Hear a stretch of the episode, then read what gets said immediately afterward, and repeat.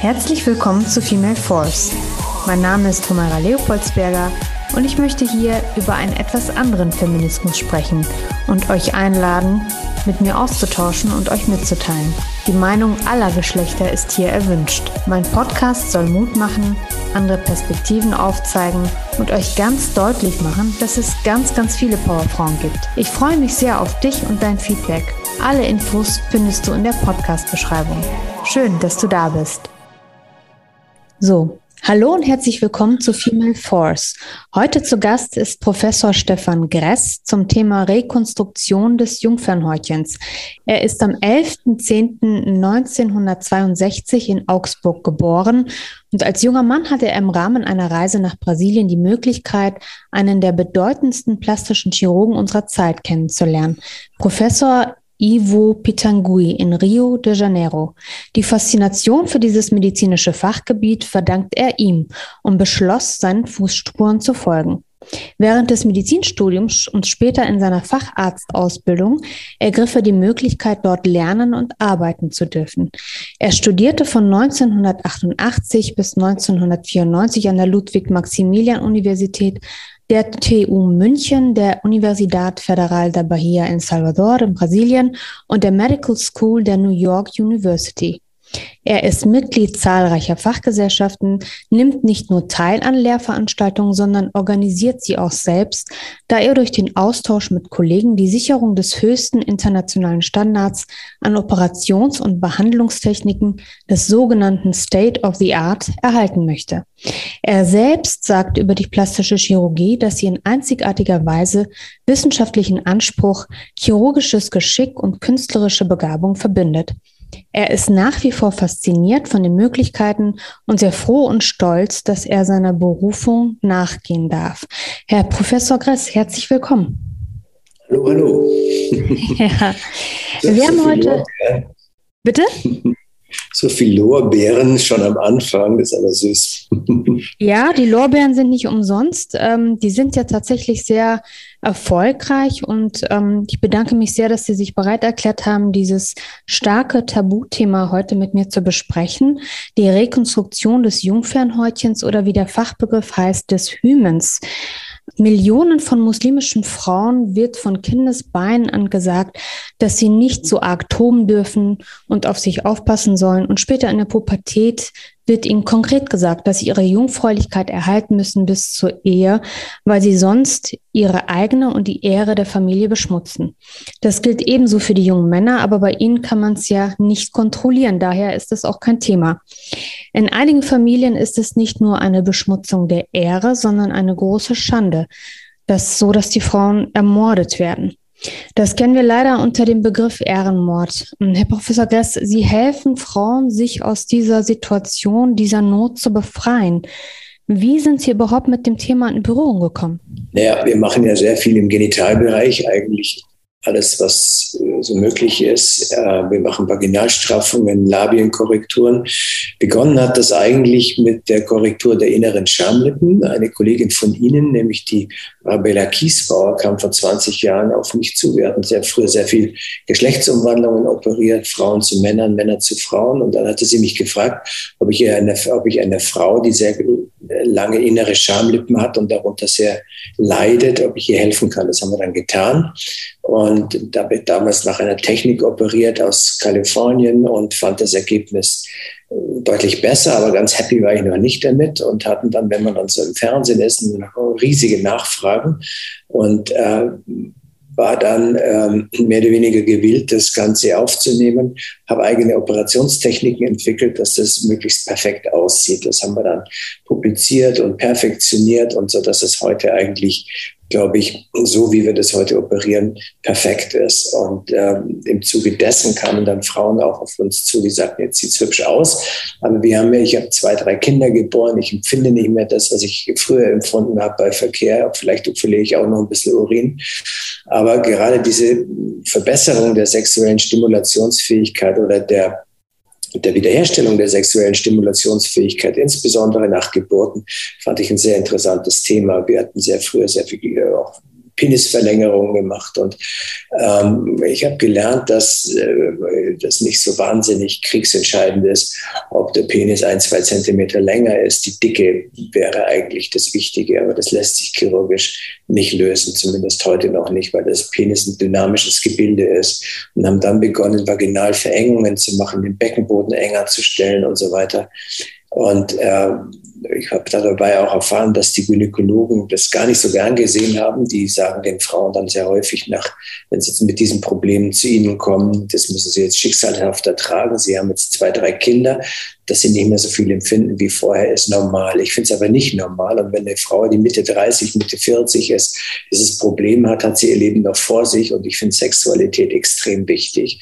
Und wenn wir ehrlich sind, ist es für jeden extrem wichtig. Und das ganze Leben ist darauf abgestellt. Und ähm, dann kamen dann auch andere Wünsche, eben wie äh, Patientinnen aus, gerade hier in Deutschland leben ja sehr viel aus der Türkei auch und die dieses Problem haben, Moslems, die eben gerade dieses Problem haben, dass sie vor der, äh, vor der Eheschließung möglichst noch Jungfrauen sind. Und ähm, das finde ich ein ziemlich, ich muss schon sagen, ist eigentlich immer noch äh, sehr vermessene äh, Forderung der Männer aus diesen Ländern oder auch hier und äh, eine, eine, eine sozusagen Frau, eine Frau zu haben, die noch keinen Verkehr hatte, ist geradezu absurd, ja. Und ähm, ich habe mir gedacht, na gut, das ist, da kann ich helfen. Und das ist ja ein vergleichsweise leichter oder kleiner Eingriff. Und ähm, bin fast überstaunt, dass wir über dieses kleine, über diese kleine chirurgische Geschichte hier schon ein Interview machen. Aber ich habe schon verstanden, das ist ein großes Problem für die betroffenen Frauen, weil ihr Leben davon abhängt, beziehungsweise nicht gerade ihr Leben, aber wie ihr, ihr Leben dann danach aussehen wird. Und das weiß ich schon. Also wir können das sehr gut machen. Man untersucht es vorher und überlegt, wo sind die äh, Jungfernhäutchenreste, wie sieht das aus? Das wird dann das Jungfernhäutchen anatomisch gesehen. Ich greife jetzt hier in weiteren Fragen vor. Wie, wie sieht so ein Jungfernhäutchen aus? Das ist ein, ein, wie so eine Membran, die eigentlich aussieht wie ein, wie so ein, wie soll ich sagen, wie so ein Kreis, ja, wie so ein Ring. In der Mitte hat es ein Loch und damit dann eben Blut abfließen kann. Und wenn man dann Verkehr hat oder noch nicht mal Verkehr hat, auch wenn man sich da was reinsteckt, ein Tampon zum Beispiel, kann man diese Membran, die ja recht, recht fein ist, einreißen. Und die reißt dann meistens sternförmig ein. Und wenn dieser sternförmige Einriss zu sehen ist, dann gilt man anatomisch nicht mehr als Jungfrau. Und dann dreht man sozusagen den Film zurück. Man trennt diesen, Stern, diesen Stern wieder auf. Diese, diese, die, diese Zocken, diese Reste des Jungfernhäutchens werden aufgetrennt wie mit, mit, einem, mit einem Art Laser. Und dann wird das mit ganz feinen Fädchen, die Sie eigentlich kaum sehen, so perlenartige Fädchen, äh, wird das wieder zu einem Ring vereint. Und dann ist man wieder anatomisch gesehen Jungfrau. Mhm. Ja, Sie haben tatsächlich ein bisschen vorgegriffen, aber vielen herzlichen Dank für die ausführliche Antwort, weil es ist ja sehr interessant auch für die Zuhörer zu wissen, wie sie überhaupt zu diesem Thema kommen und wie sich das entwickelt hat. Mit welchen Begründungen kommen die Patienten denn mit Ihnen? Das ist natürlich einerseits offensichtlich, aber was sagen die Ihnen? Verzeihung, habe ich nicht verstanden, mit welchen Begründungen? Warum ja, das dass Sie diese OP, genau, ja, das weiß ich, das weiß ich schon. Also ich, ich sehe es Ihnen ja an. Wenn Sie jemand kommt und sagt, schauen Sie, ich will mein Jungfernhäutchen wieder haben, dann weiß ich genau, wo der Wind bläst. Es ist immer wieder dieselbe Geschichte. Ich hatte nur in meiner ganzen Laufbahn eine andere Sache, eine Patientin, die ähm, keine Muslima war, sondern sie war Deutsche und ist vergewaltigt worden und äh, hat dieses Trauma nicht überwunden und hat gesagt, sie war damals Jungfrau und äh, hatte auch eine Familie, dann hatte Kinder und so weiter, aber trotzdem dieses Trauma war für sie so unüberwindbar und sie hat versucht, es dadurch zu lösen. Ob es ihr gelungen ist, das weiß ich nicht. Aber das war das die einzige andere Motivation, die ich jemals kennengelernt habe. Die übliche mhm. Motivation ist, dass halt Patientinnen oder die Frauen halt denken, heiraten oder vor, vor der Hochzeit stehen oder sich bald vermählen wollen. Und da ist es natürlich wichtig. Mhm. Sie machen das ja jetzt bereits seit etwas über 20 Jahren. Hat mhm. sich denn in diesem Zeitraum irgendwas verändert an der Häufigkeit der Operation, dass Sie das Nein, noch mehr machen? Gar nicht. Gar nicht. Nein, gar nicht. Also es ist so, dass wir sehr viel operieren, jeden Tag. Wir sind voll und ich kann da nicht äh, jetzt noch mehr einbuchen. Aber es ist so, dass immer wieder, es ist ja nicht so, dass es eine Operation ist, die wir äh, die, die, die, wo die Patientinnen in Schlange stehen. Aber wir haben schon sehr viel. Im Monat würde ich sagen, sind es so fünf, sechs, sieben, acht. Und die kommen vorwiegend aus, äh, die bezeichnen, die Hälfte kommt aus Europa, der, die andere Hälfte kommt aus den äh, arabischen Ländern. Mhm. Das ist die Operation im Übrigen auch verboten. Ja, natürlich. Das ist selbstredend. Das wäre ja sonst auch, würden die sich ins eigene Fleisch schneiden. Aber in welcher Verfassung befinden denn sich die Frauen, wenn die zu ihnen kommen? Also ich kann mir vorstellen, dass sie da natürlich äh, sehr empathisch sind, aber auch vielleicht so ein bisschen eine Beraterrolle, äh, psychologische Beraterrolle einnehmen. Kann das sein oder Liege ich da falsch? Ja, psychologisch nicht. Es, liegt eigentlich nur an dieser, für die zählt nur eines, ist sehr klar. Ich will es wieder haben und es soll so sein, dass niemand, auch kein Gynäkologe später erkennen wird, dass daran was gemacht wird. Das ist das einzige Entscheidende. Und da kann man beraten, was man will. Da kann man auch, man kann nicht sagen, schauen Sie, das ist nicht so schlimm. Dafür hatten Sie jetzt eine schöne Zeit vorher. Das kann man ja nicht sagen. Sondern es geht einfach darum, dass Sie wieder Jungfrauen sind. Und es soll wieder so sein, dass es möglichst perfekt gemacht ist. Und so versuchen wir das auch. Hm. Ähm, Sie haben ja anfangs gesagt, dass Sexualität für Sie eine sehr große Rolle spielt, also im Leben, dass das für die Menschen sehr wichtig ist. Das ist sie ja tatsächlich auch. Ähm, nur wie, wie ist das nicht irgendwie für Sie schwierig, wenn Sie dann da äh, diese Operation machen, also rein menschlich gesehen? Also möchten Sie da nicht in der Hinsicht noch ein bisschen mehr Aufklärungsarbeit leisten, dass äh, das legitimiert wird, dass das eben nicht mehr zu dieser OP kommen muss? Oh mein, oh mein, wissen Sie, wo soll man da anfangen, wo soll man aufhören? Also wenn ich tatsächlich äh, ins Feld ziehen wollte, irgendwas etwas zu bewirken, dann würde ich wahrscheinlich da gar nicht anfangen. Ich würde anfangen, äh, wo ganz anders, nämlich bei viel schlimmeren Dingen, nämlich bei diesen rituellen Beschneidungen. Frauen, die verstümmelt werden, irgendwo eben auch in diesen afrikanischen Ländern in den nordafrikanischen Ländern, wo Mädchen mit dem Rasier, mit der Rasierklinge die Klitoris abgeschnitten wird und die, Scham, die Schamlippen abgeschnitten werden. Also wenn ich meine Energie darauf verwenden würde, dann würde ich das primär da machen, weil es ist viel grausamer als das, was äh, dieses, die, die, diese Forderung nach Jungfräulichkeit betrifft, da würde ich dann meine Energie drauflegen. Aber ich habe eigentlich wenig Zeit, darum kann ich das nicht. Aber das machen dann andere eben. Mhm. Genau, also das ist einfach eine völlig absurde Situation, dass um dieses kleine Stück Gewebe so viel Wind gemacht wird. Ähm, Sie haben vollkommen recht. Die Beschneidung ist ja allerdings kulturell bedingt und nicht islamisch. Das ist ja falsch interpretiert. Aber ein ganz, ganz großes Thema, da haben Sie recht. Was geben Sie denn sonst den Frauen noch mit? Hat es schon mal passiert, zum Beispiel, dass eine Frau mehrfach zu Ihnen gekommen ist? Also das. Äh das wäre ja schön, ja. Also nein, das nicht. Aber es ist so, dass, äh, dass ich das schon gerne immer kontrollieren möchte, wie das geworden ist. Mhm. Denn äh, da das eine ganz fra fragile und sehr zarte Operation ist, kann es sein, das muss man auch sagen, dass die Nähte oder ein, ein paar Nähte wieder aufgehen können und dass man dann nochmal was machen muss. Ähm, darum wäre es wichtig, das vor der Operation nochmal zu, äh, vor der Heirat nochmal zu kontrollieren und zwar in, einer, in einem Zeitabstand, wo das auch perfekt verheilen kann. Denn man kann da keine Garantie drauf geben. Verstehen Sie? Das ist alles ganz fein. Und das Problem ist, dass man durch Laufen, durch Gehen, durch Sitzen einen hohen mechanischen Stress auf, dieses, auf diese kleine Operation ausübt und dass da immer mal wieder was aufgehen kann. Darum ist es extrem wichtig, dass man das kontrolliert und dass das dann in dem Moment, wo es gefordert ist, nämlich in der Hochzeitsnacht, auch hält. Die Hauptfrage ist der Patientin, wird es dann auch bluten? Ja, in der Regel blutet das, aber eine Garantie kann ich nicht geben. Ich hätte das fast mal unterschreiben sollen oder ich, ich sollte das mal unterschreiben, so quasi eine Garantie, aber dann so gleich sagen, das kann man nicht geben. Hm, ja, sehr richtig. Äh, sie haben Ihre Praxis in München, also sollte man sie aufsuchen wollen. Ähm, mhm. Ich versuche mit meinen Interviews immer nicht zu urteilen, egal wie man selber dazu steht oder wie man selber handeln würde.